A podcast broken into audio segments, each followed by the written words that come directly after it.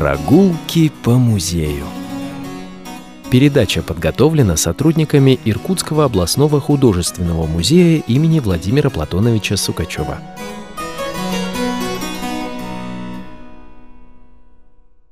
Добрый день, уважаемые радиослушатели! Мы продолжаем наши прогулки по музею.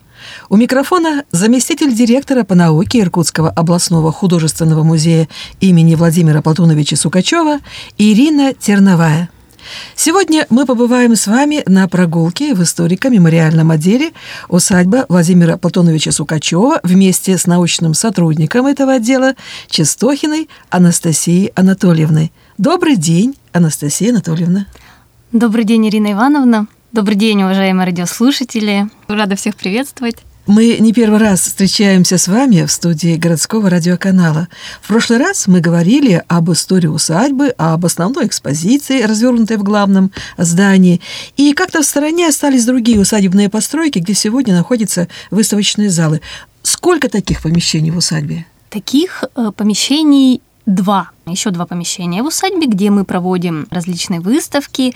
Это здание, которое когда-то в XIX веке было конюшней, и сейчас там проходят выставки, и здание, которое носит название «Дом прислуги», где, соответственно, в XIX веке проживала прислуга. Вот совсем недавно на канале Иркутского художественного музея в YouTube был размещен видеосюжет об открытии новой выставки мастеров камнерезного искусства из Республики Тыва. Ну вот где Иркутск? Где Тыва. Вот как взаимосвязаны эти два региона? Давайте напомним нашим радиослушателям, что Республика Тыва – субъект Российской Федерации, республика в ее составе.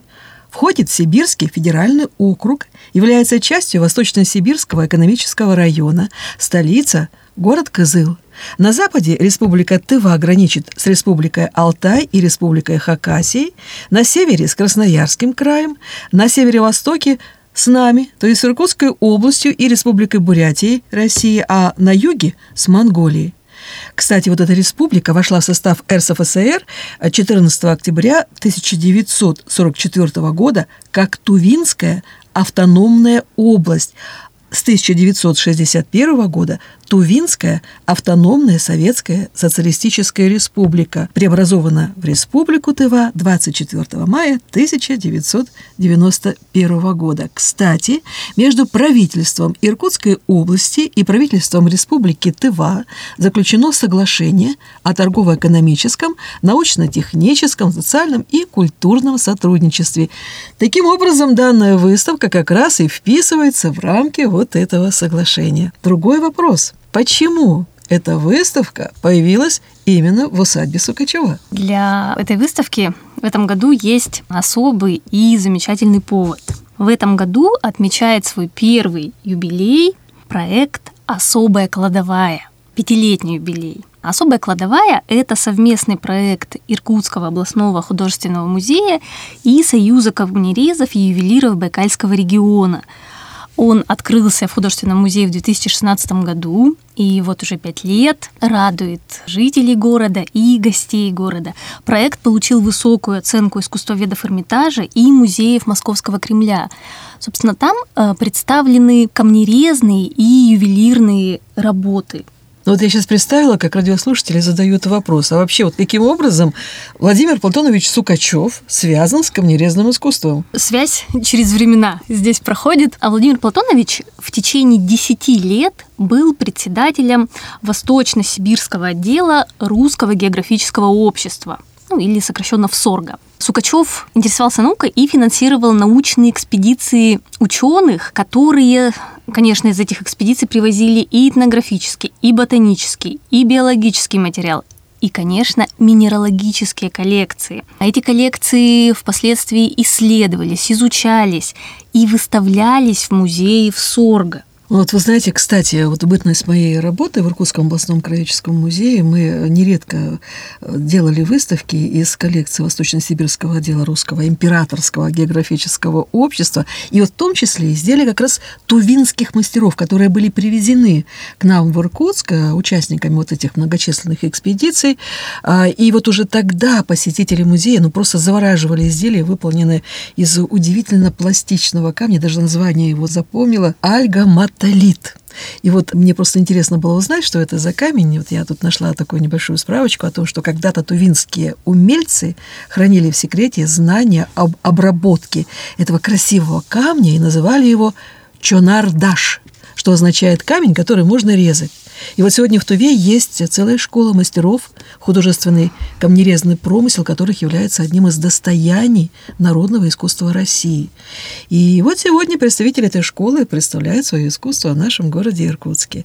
Ну вот как сотрудникам усадьбы Сукачева удалось привлечь авторов этой выставки к нам в Иркутск? Мы уже с вами выяснили, что был особый повод, и все-таки, ну это же ведь действительно нужно проявить и терпение, и умение для того, чтобы вот такую прекрасную выставку таких удивительных мастеров получить в наш город. Да, очень самобытные, очень интересные работы к нам приехали. Вес выставки составил 440 килограмм, когда она к нам прибыла. Помимо того, что в этом году пятилетний юбилей особой кладовой, сами мастера, которые создали эту выставку, этот проект художественный, это целый художественный проект «Сокровища времен». Они его в 2010 году создали, организовали, и они заинтересованы в продвижении, в популяризации тувинского камнерезного искусства. То есть они хотят рассказать о себе, и этот проект уже побывал до Иркутска в 11 городах.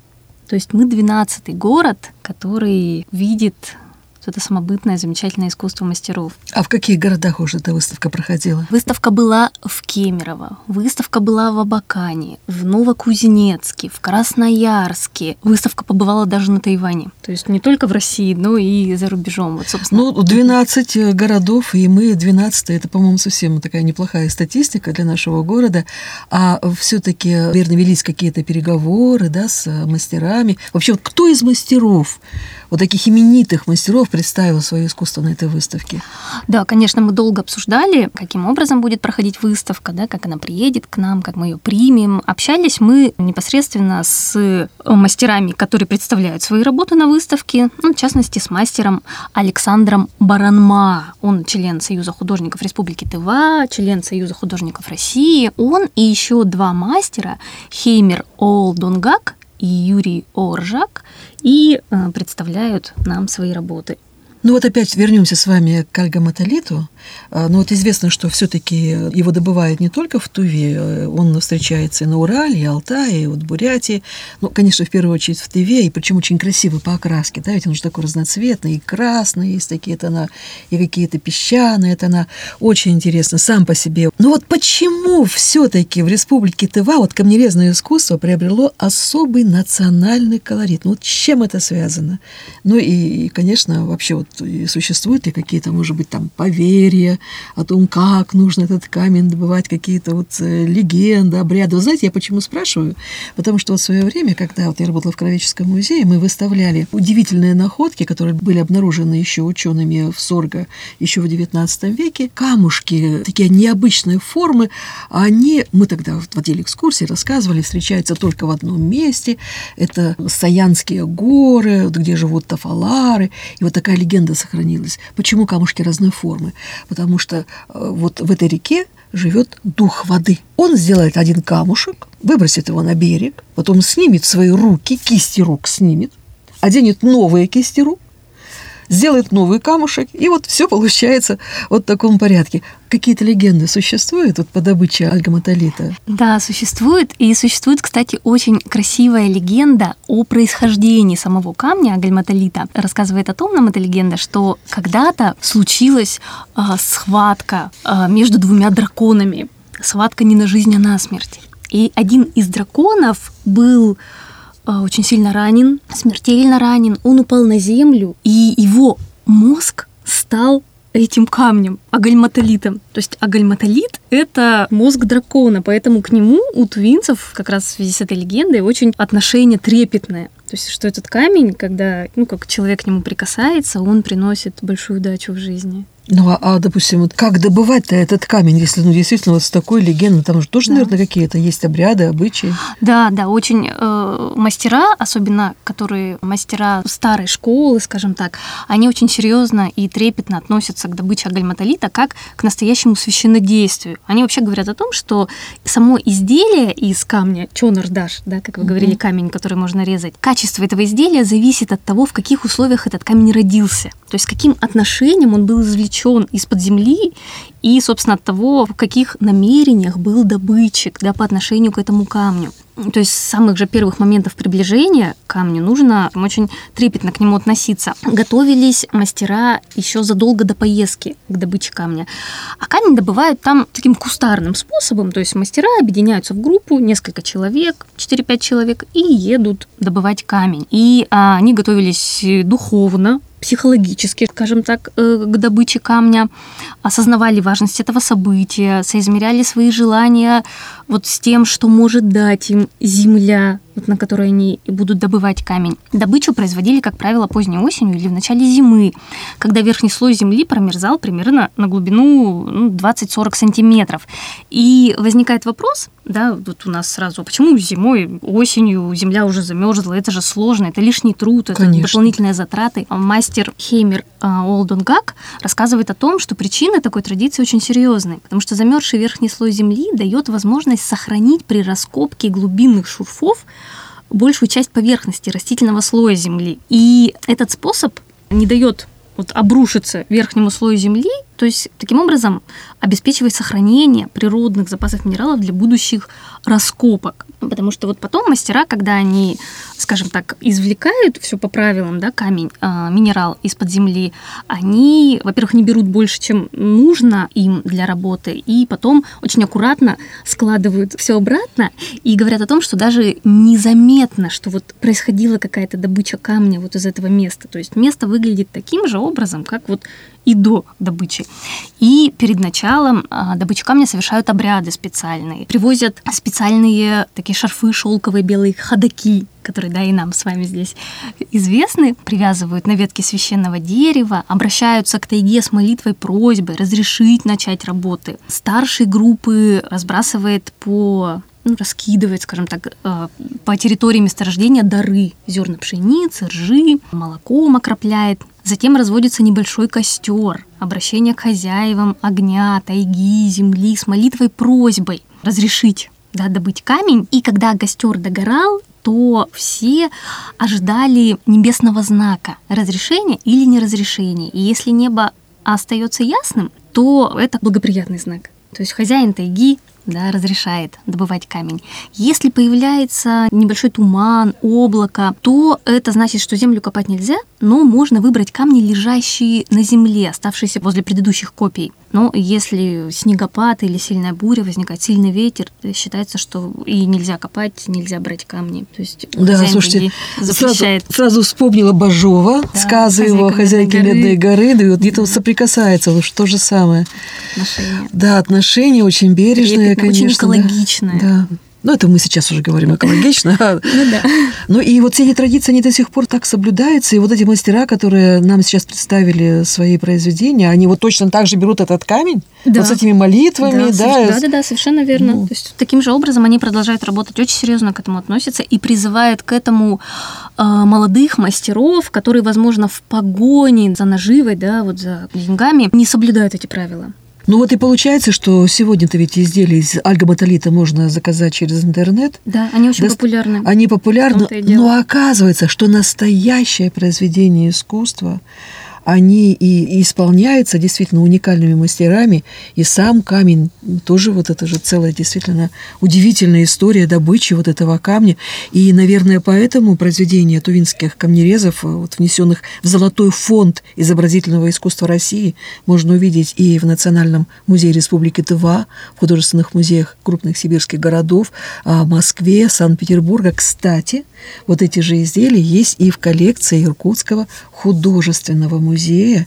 И я вот думаю, что совсем скоро наша коллекция будет опубликована вот в вашей особой кладовой. А вот что изображает в скульптуре вот тувинские мастера? А, ведущей темой в камнерезном искусстве тувинских мастеров является анималистическая тема. Ну, как правило, почти все мастера начинают э, с этой темы свою творческую деятельность, потому что они ежедневно наблюдают да, за птицами, за животными, так как практически каждый из мастеров это потомственный охотник или скотовод, потому что Тыва славится кочевыми скотоводами. Поэтому мастера прекрасные знатоки повадок животных и не просто их анатомических способностей, да, которые, ну, конечно, тоже, да, они наблюдают ежедневно и могут воплотить э, в материале, но и мастера могут передать настроение животного, его эмоциональное состояние, хитрость, силу, грацию, настороженность. Такие у них очень близкие отношения с животным миром, который их окружает. Вторая тема, которая представлена э, в творчестве тувинцев тема, скажем так, символическая. Представляют они сказочно-буддийскую тематику, так все тесно у них переплетено. Образы взяты и из буддийской мифологии, и из тувинского эпоса, и из сказок. Ну, вот, в частности, два, ну, можно сказать, популярных э, мотива, популярные две темы. Это образ дракона, Улу или Луу, он называется у тувинцев, который олицетворяет э, небесного бога громовержца. И как правило, у тувинцев изображают дракона и на крюках, и на луках, других предметах. То есть он имеет магическое значение, он отпугивает, ну, считается, что он отпугивает злых духов. И примерно такой же смысл у еще одного животного, которое изображают тувинцы, это грозный арзылан или лев. Это стражник, а, охраняющий небо, воплощение мощи, силы. И, по всей видимости, поскольку эти животные, как мы с вами понимаем, не водятся на Тувинской земле, они... Ну да, конечно, я не да. думаю, что там львы водятся. Да, и они взяты из народных сказок и по мотивам фольклора народов Индии, Монголии, Тибета, с которыми Тыва в прошлом имела историческую связь. Еще одна тема, которая представлена в их камнерезном творчестве, тема спортивная. Она показывает те виды состязаний, которыми коренное население занималось на протяжении многих веков и продолжает заниматься и теперь.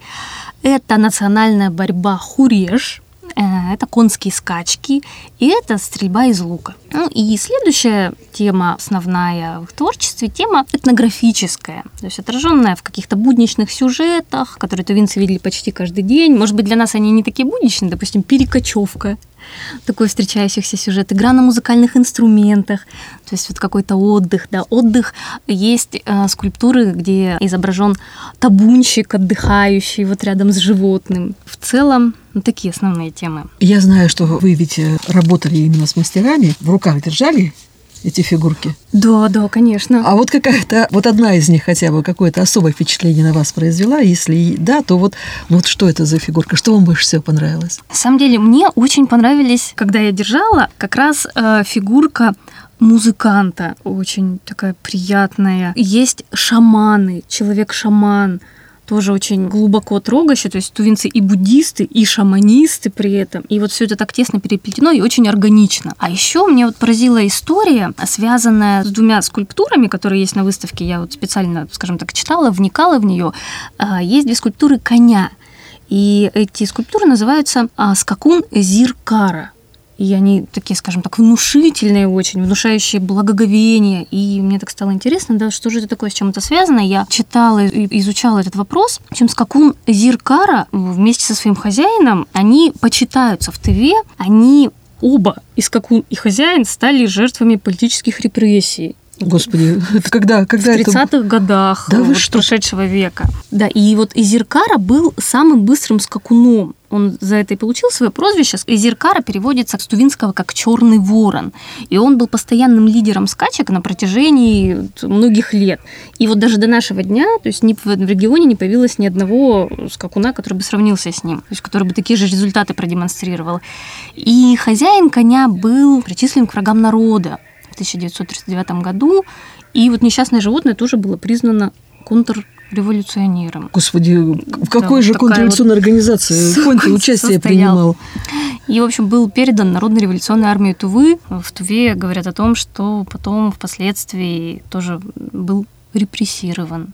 И вот существует в Туве памятник скакуну Зеркара и вообще такое очень почтительное отношение такая удивительная история. Ну и вот именно сама скульптура меня сначала поразила. Вот что воплощено в ней, да, это и мощь, и какая-то боль, страдания на самом деле. Я еще как-то думаю, что-то такое связанное удивительное с этим. И вот вот я вспомнила, история. знаете, тоже историю а, колокола из Углича, когда вот погиб царевич Дмитрий, а, то жестоко расправились не только с вот, зачинщиками, якобы зачинщиками, да, вот этой трагедии с жителями города Углича, их отправили в Сибирь в ссылку, и они на себе тащили колокол, у которого ухо было срезано, то есть его точно так же казнили, и его в ссылку отправили. Вот, слушайте, вот такая аналогия интересная, да, вот тут да, колокол, интересная. здесь конь. Слушайте, ну, конечно, удивительная история, удивительная mm-hmm. история еще, наверное, мы узнаем. Во всяком случае, для меня вот совершенно неожиданную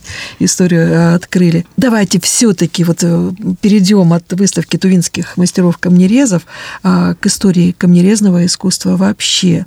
Вот камнерезное искусство зародилось в самые древние времена и является одним из древнейших материальных проявлений культуры, когда камень был основным материалом для большинства вещей. Основными центрами зарождения камнерезного искусства являются Китай, Америка, Европа и Россия. Вот известно тысячи стоянок первобытного человека, десятки тысяч каменных орудий, достаточно совершенных и разнообразных. И вот трудно перечислить все предметы из камня и их назначение в жизни наших предков, но легко назвать камни, которые первыми были использованы человеком в те далекие времена. К ним относятся в первую очередь э, кремень, нефрит, кварцит, кварц, халцедон и обсидиан. И все это цветные камни. Именно цветной камень нефрит явился незаменимым материалом для изготовления орудий. Но это еще эпоха неолита. И вот, кстати, когда я была на раскопках, я видела действительно удивительные совершенно вещи, сделанные из этого прекрасного камня. Вы знаете, что нефрит, оказывается, имеет 300 оттенков по откраске. От густо-зеленого, почти черного до белого, молочного э, нефрита. И вообще нефрит – это камень, который, ну, во-первых, он удивительно прочный. Вот тоже такая была, ну, байка рассказывали нам еще, Краеведческому музее, что когда-то, еще до войны, на заводах Крупа решили проделать такой эксперимент, положили нефритовую глыбу на наковальню, ударили молотом. Как вы думаете, что разлетелось? Наковальня, по всей видимости. Нефритовая глыба осталась целой. И вот наши предки, оказывается, они, понимая, что невозможно нефрит расколоть, они распиливали нефритовые глыбы пилами из камня песчаника, получали совершенно удивительные по своей красоте орудия труда и, и прекрасные украшения, а, потому что из нефрита, кстати, даже делали и музыкальные инструменты, подвешивая пластинки различной толщины на различную высоту, на корона а, китайских императоров также была украшена пластинками пластинками из этого камня. Помимо вот украшений, повторяю, это, конечно, огромное количество изделий. Это дожи, молотки, наконечники, стрелы. И вот изделия из нефрита передавались а, из поколения в поколение. Но вот мне очень нравится, кстати, одна из э, замечательных коллекций в нашем художественном музее, это археологическая коллекция, и вы знаете ли вы, что в ней находятся потрясающие совершенно экспонаты, ну, экспонаты, то, что будут у нас скоро выставлены, я надеюсь, на одной из выставок нашего музея. Мы говорим, музейщики, мы говорим не экспонаты, а материалы, да?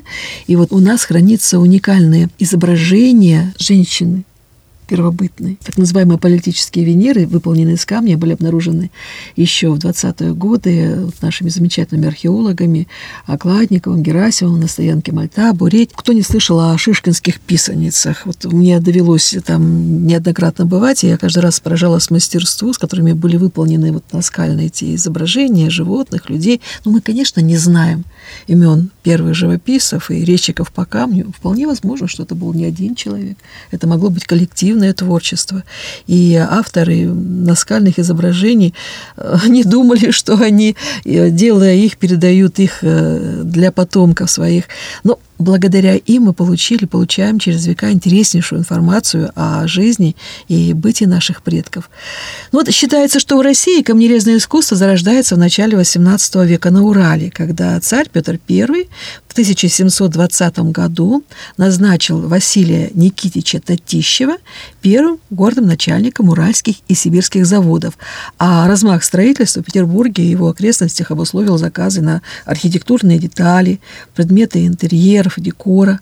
Примерно в то же время, то есть в XVIII веке, следом за Уралом активное развитие обработки камня зародилось и в самом Петербурге. Уже в 1774 году Екатеринбургская гранильная фабрика выросла в мощное предприятие по переработке самоцветов.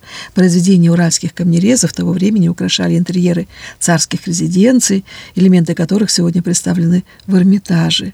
Зарождение в Екатеринбурге одного из крупнейших мировых центров обработки цветного камня было обусловлено минералогическим богатством Уральских гор. И вот в 1851 году Россия впервые участвовала во Всемирной выставке в Лондоне. Вот с тех пор наши уральские самоцветы узнали и полюбили во всем мире. Кстати, вот у нас э, где-то еще 70-е, 80-е годы в городе Иркутске были очень популярны а, магазины, где продавались всевозможные изделия, а, поделки из камня, шкатулочки, вазы всевозможные, те же самые нефритовые кольца, нефритовые браслеты очень красивые. Тогда они были доступны по цене, и вот мы еще студентками э, достаточно охотно их покупали, тем более, что, несмотря на свою кажущуюся прочность, да, они почему-то у нас как-то вот трескали, mm-hmm. сломались, но, тем не менее, действительно, это вот э, очень красивые вещи. И мне от мамы достался вот персень очень красивый тоже из этого камня, и браслет очень красивый. Я, конечно, берегу, но это не только вот изделия мастеров, но это еще, конечно, и семейные воспоминания. Но Давайте все-таки вернемся в усадьбу Сукачева. Мы с вами начали с того, что на территории усадьбы находится совершенно удивительное предприятие – ну, я правильно назвала его предприятие? Предприятие, на самом деле, проект. Проект. Да. Особая кладовая. Что это такое? Этот проект, да, как мы уже с вами обсудили, совместный проект музея и Союза ювелиров и камнерезов, он представляет собой, по сути, выставку. Выставку изделий ювелирных, выставку изделий камнерезных из коллекций личных чьих-то, то есть это признанные работы, а, мастеров Санкт-Петербурга, мастеров Урала, но это и работы наших иркутских мастеров. Да, удивительные работы, тоже признанные во всем мире. То есть эти многие работы, они как бы они не принадлежат уже мастерам, да, они у них сразу же покупаются, потому что кто-то хочет быть счастливым обладателем этих замечательных работ. Пять лет в этом году этому проекту, успешному проекту, с большим удовольствием гости проводят время у витрин с работами, разглядывать их можно совершенно бесконечно. То есть с разных сторон можно их обходить и открывать для себя что-то новое. Вот э, совсем недавно, на прошлой неделе, мы празднуем же сейчас пятилетний юбилей, и запланирован на год ряд мероприятий, различных мероприятий для всех. И вот мы, а, собственно, Тувинская выставка, можно сказать, такое первое да, мероприятие. То есть это как бы вот такой подарок тувинских камнерезов, Городу, нашим иркутским да. камнерезам, тем более, что Иркутску еще и 360 лет исполняется, 20 лет вашей усадьбе, 5 лет особой кладовой. То есть я думаю, что а, нам с вами есть о чем поговорить, и я думаю, что даже стоит посвятить отдельную передачу а вот именно нашей особой кладовой. Ну, хорошо, всегда получать подарки приятно, да? А вот Тувин украинские камнерезы, они, ну, скажем так, э, я надеюсь, э, что-то могут подарить нашей особой кладовой в честь вот этого прекрасного события? Да, а, сразу Александр Баранма, вот когда мы только начали обсуждать выставку, сам без вопросов с нашей стороны сказал, что от мастеров будет подарок музею будет подарок городу. Возможно, я не знаю, либо сами мастера выберут какой-то будет подарок. Наверное, будут, конечно, с нами этот вопрос обсуждать. Но еще городу, мастерам, камнерезам Иркутска будет большой подарок. Тувинцы, мастера, да, которые представили э, свои работы на выставке, собираются приехать в Иркутск и планируют приезд. Ну, конечно, будут смотреть на эпидемиологическую ситуацию, как она складывается. Планируют свой приезд вот где-то в марте возможно, уже ну, после середины марта, проведут серию мастер-классов по обработке камня, проведут э, какие-то лекции, да, расскажут о своих работах. И даже говорят, что обещают, говорят о дегустации блюд, национальных блюд тувинской кухни. То есть нужно следить за рекламой, а до какого числа выставка будет работать? Выставка будет работать до 21 марта. До 21 марта, поэтому нужно будет успевать, конечно, ее посетить. Ну, а вот хорошо, вот тувинцы молодцы, вот они подарки нам готовят, да и мастер-классы, национальную кухню. А мы-то что, вот сотрудники музея, что делают для того, чтобы все-таки эта выставка, она ну, еще э, прозвучала? Вот я слышала, какую-то вот вы онлайн-викторину проводите сейчас. Несколько слов, пожалуйста, об этом расскажите. Да, э, в рамках как раз юбилей особой кладовой, сейчас э, в наших социальных сетях началась викторина. Викторина для всех абсолютно желающих, то есть может поучаствовать любой человек, который вот зайдет в социальные сети. А викторина рассчитана на 10 дней. Каждый день публикуется вопрос вот каким-то образом связанный с особой кладовой, с камнерезным искусством Сибири, Иркутска, с мастерами иркутскими. И э, предусмотрены как призы за правильные ответы, да, то есть призы победителю, но предусмотрены и призы активным участникам. И самому активному участнику Союз камнерезов и ювелиров Байкальского региона готовит подарок. Так что, уважаемые слушатели, участвуйте, пробуйте. И победители обязательно придут вот на, на пробу той самой национальной кухни, которую э, нам предоставят наши тувинские мастера камнерезы. Да. Ну что ж, это, по-моему, очень такие хорошие э, будут и мероприятия, и сама викторина. Я думаю, что вопросы не такие уж и сложные, что на них э, достаточно активные посетители нашего музея сумеют ответить. Значит, теперь дело только в том, чтобы прийти в музей, купить билет и посмотреть вот эту замечательную выставку. Я думаю, что она даст э, подсказки на все вопросы, которые в вашей викторине присутствуют. Ну что ж, еще э, несколько вопросов. Пожалуйста, вот скажите, пожалуйста, как можно посетить музей, потому что, к сожалению, мы знаем, что у нас достаточно сложная ситуация эпидемиологическая. Мы вот все-таки живем пока в период пандемии коронавируса. Что вы посоветуете посетителям, которые захотят прийти на эту выставку?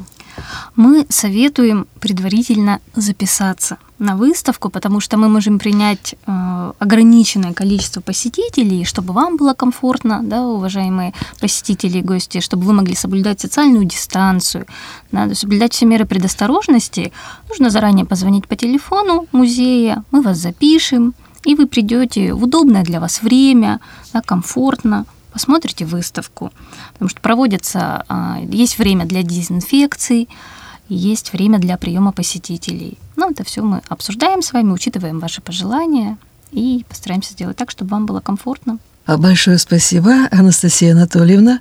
Уважаемые радиослушатели, наша передача подошла к концу.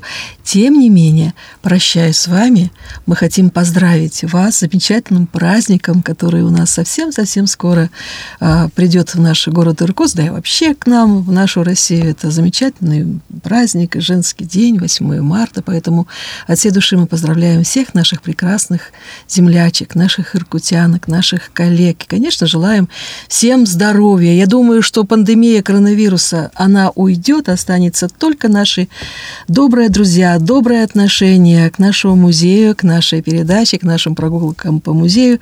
И мы будем рады всегда встретить вас в экспозициях нашего музея. Уважаемые радиослушатели, спасибо за ваше внимание. Присоединяюсь к пожеланиям Марины Ивановны. Хочу также вас поздравить с наступившей весной, наконец-то, да, с ожидаемой весной, которую мы так с вами все ждем. И с пробуждением постепенным природы, с пробуждением нас с вами. Приходите в музей, наслаждаться красотой, приходите общаться. Будем рады вас видеть.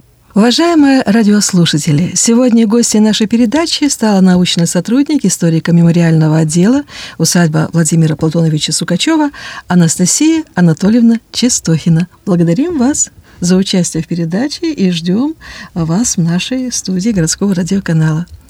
Спасибо за приглашение, Ирина Ивановна. Уважаемые радиослушатели, наша передача подошла к концу. Ждем ваших откликов и пожеланий. А пока до свидания. Берегите себя и своих близких.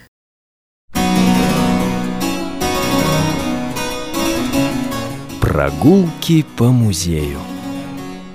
Передача подготовлена сотрудниками Иркутского областного художественного музея имени Владимира Платоновича Сукачева.